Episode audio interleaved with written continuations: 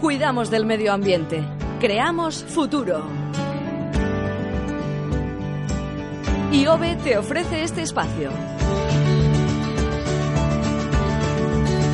Con Alex Muerza, como todos los domingos. ¿Qué tal estás, Alex? Bienvenido. Muy bien, Almudena. Entra la música.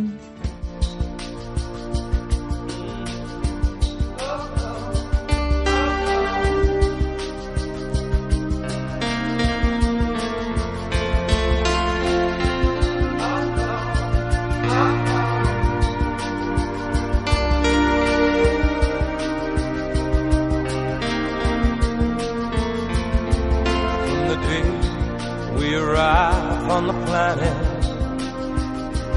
¿Qué estamos oyendo? Pues es eh, Alton John, por supuesto, es la conocida banda sonora del, Rey León y la canción del Círculo de la Vida.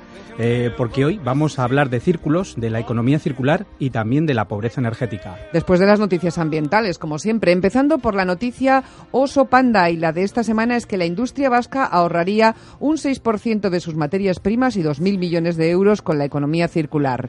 ¿Y qué es esto, por cierto, de la economía circular? Bueno, pues es un nuevo modelo económico que se está impulsando en toda Europa. La idea es abandonar el actual modelo de producción lineal que extrae materias primas para hacer productos que luego se eliminan. La economía circular, en cambio, se basa en el ciclo circular de la naturaleza donde los residuos se transforman en recursos y así se ahorra en materiales y energía y se crean miles de puestos de trabajo. ¿Y en Euskadi también, Alex? Eh, sí, es lo que señala un reciente informe del gobierno vasco sobre la economía circular en la industria del País Vasco. Según este estudio, la industria vasca ahorraría 2.000 millones de euros y los sectores del metal y movilidad concentrarían el 49% de este ahorro. Lo interesante sería saber si ya se está poniendo en práctica. Bueno, pues en algunos casos sí, según datos de este informe, más de 150 empresas industriales de Euskadi de todo tipo están ya aplicando prácticas o modelos circulares. El objetivo sería, por tanto, ampliarlo a todas las empresas vascas. Bueno, y ahora la noticia chapapote de la semana. Entre casi 7 y 13 millones de personas sufren en todo el Estado pobreza energética.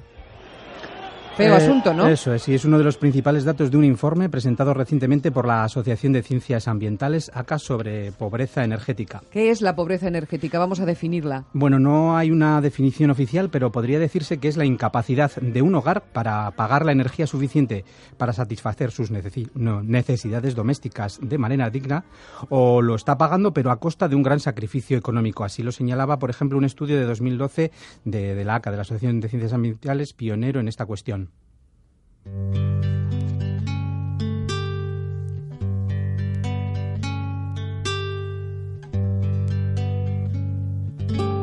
Porque los pobres no tienen a dónde volver la vista, la vuelven hacia los cielos con la esperanza infinita de encontrar lo que. Bueno, pues estamos escuchando a la cantautora chilena Violeta Parra, que cantaba a los pobres en esta canción, sin conocer seguramente que también hay pobres energéticos. Y bueno, para hablar de este tema, de este problema de la pobreza energética, hemos eh, contactado con uno de los principales expertos en esta materia, José Luis López, que es, el, que es miembro de la Asociación de Ciencias Ambientales. Eh, como decimos, esta organización presentaba hace poco un informe con los últimos datos sobre este problema en el Estado. Uno de los datos más llamativos es el número de personas que lo sufren. Con datos de 2016, entre 6,8 millones de personas y 13,2 millones de ellas sufre alguno de los indicadores de pobreza energética. En este cuarto informe de la Asociación de Ciencias Ambientales hemos actualizado las tasas de pobreza energética según una serie de indicadores, ¿no? tomando tanto los, indicadores de la encuesta de condiciones de vida como los de la encuesta de presupuestos familiares. Según los primeros, estaríamos hablando de efectivamente de 6,8 millones de personas que están o bien sufriendo retrasos en el pago de las facturas o temperaturas inadecuadas. Y si nos vamos a los indicadores de la encuesta de presupuestos familiares, vemos que hay 13,2 millones de personas o bien realizando un sobreesfuerzo o bien teniendo un gasto muy pequeño. Esta, esto muestra una evolución en la que de forma agregada el problema no se ha solucionado en estos últimos años. Sí que es verdad que ha habido un pequeño descenso desde el año 2014 que registró el máximo, pero el problema está lejos de solucionarse. ¿Tenemos datos más cercanos de Euskadi y de Navarra? exactamente. los datos no son, no, son, no son, tan malos como la media del Estado, como comentaba José Luis López, pero lógicamente no habría que relajarse En el caso del País Vasco y Navarra nos encontramos con una situación en general respecto a la media del país eh, bastante favorable. Los índices de pobreza energética son más bajos en todas las categorías, prácticamente en todas las categorías, salvando en el caso, por ejemplo, de Navarra, que tiene el indicador de personas que gastan más de dos veces la mediana em, por encima de la media del país. Tiene un 24% frente al 17% que registra la media del país. Pero bueno, quizás en estas comunidades autónomas el tener una mayor eh, renta media las familias y, el tener también un sistema de construcción de viviendas mm, más preparado para las, las condiciones meteorológicas, pues está permitiendo que la vulnerabilidad sea menor. La pobreza energética tiene efectos secundarios graves. Exactamente. La, pobreza energética causa diversos problemas para la salud mental y también para la física. Le escuchamos a José Luis López. La pobreza energética realmente está bastante relacionada con la salud, además de forma dual. Y por un lado hemos observado que las familias que tienen algún miembro con mala salud o con alguna enfermedad crónica tienen datos, indicadores de vulnerabilidad energética más altos, con lo cual son más vulnerables. Pero es que además las personas que viven en situaciones o condiciones asociadas a la pobreza energética, por ejemplo, estrés por no poder asumir el pago de la factura o impagos, incluso el vivir a una temperatura inadecuada tiene consecuencias sobre la salud física y sobre la salud mental. La salud física, pongámonos por ejemplo en unas personas que viven con frío, pues van a tener eh, mayor posibilidad de, empeorar por un problema cardiovascular y por el tema de la salud mental hablamos sobre todo por el estrés asociado a, esta situación.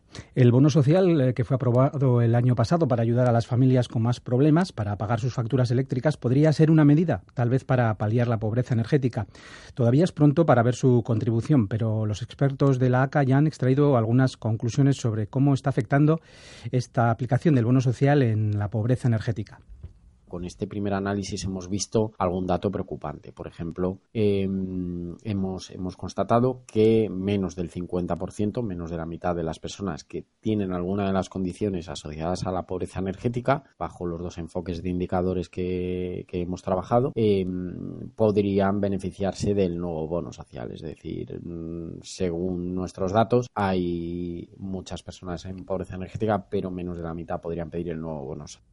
Finalmente, José Luis López nos ofrece una serie de medidas para combatir la pobreza energética abordar el problema en base a soluciones y a estrategias estructurales. Es decir, están bien los paliativos, está bien medidas del corto plazo, pero es necesario un enfoque y una estrategia a nivel estatal que nos permita luchar contra ello. Es necesario insistir en la formación e información al ciudadano para empoderarle, para que tome sus propias decisiones y se proteja y reduzca su vulnerabilidad energética, eh, poniendo el foco además en este ciudadano y también dando, dando voz a, ellos mismos. Eh, y luego proponer ponemos en las líneas de investigación, mejorar las fuentes de datos y avanzar en temas como la relación de la pobreza energética con la salud, que son, son vitales y se conoce hasta a día de hoy bastante poco.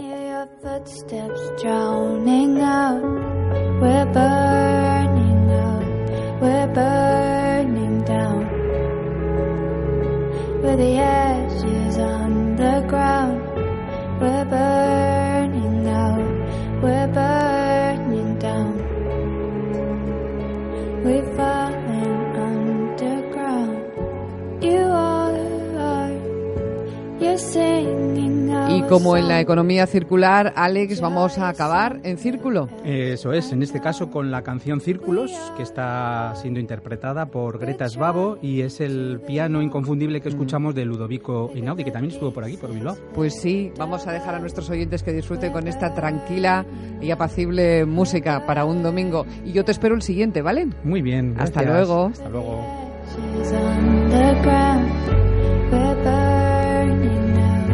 We're burning down.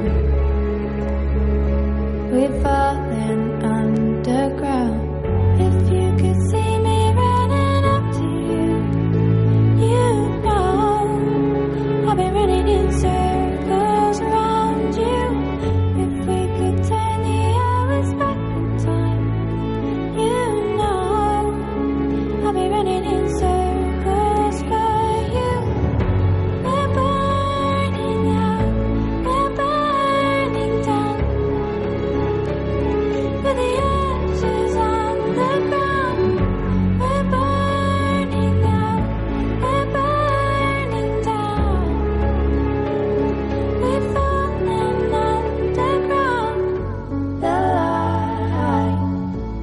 has fallen from the stars. Now we are sinking through.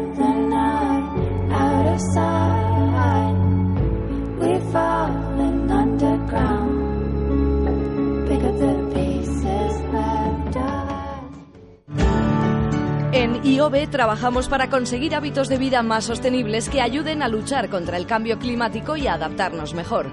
Trabajamos para promover la economía circular y disfrutar de nuestro patrimonio natural. En definitiva, en IOB cuidamos del medio ambiente, creamos futuro. IOB. Gobierno Vasco, Euskadi, bien común.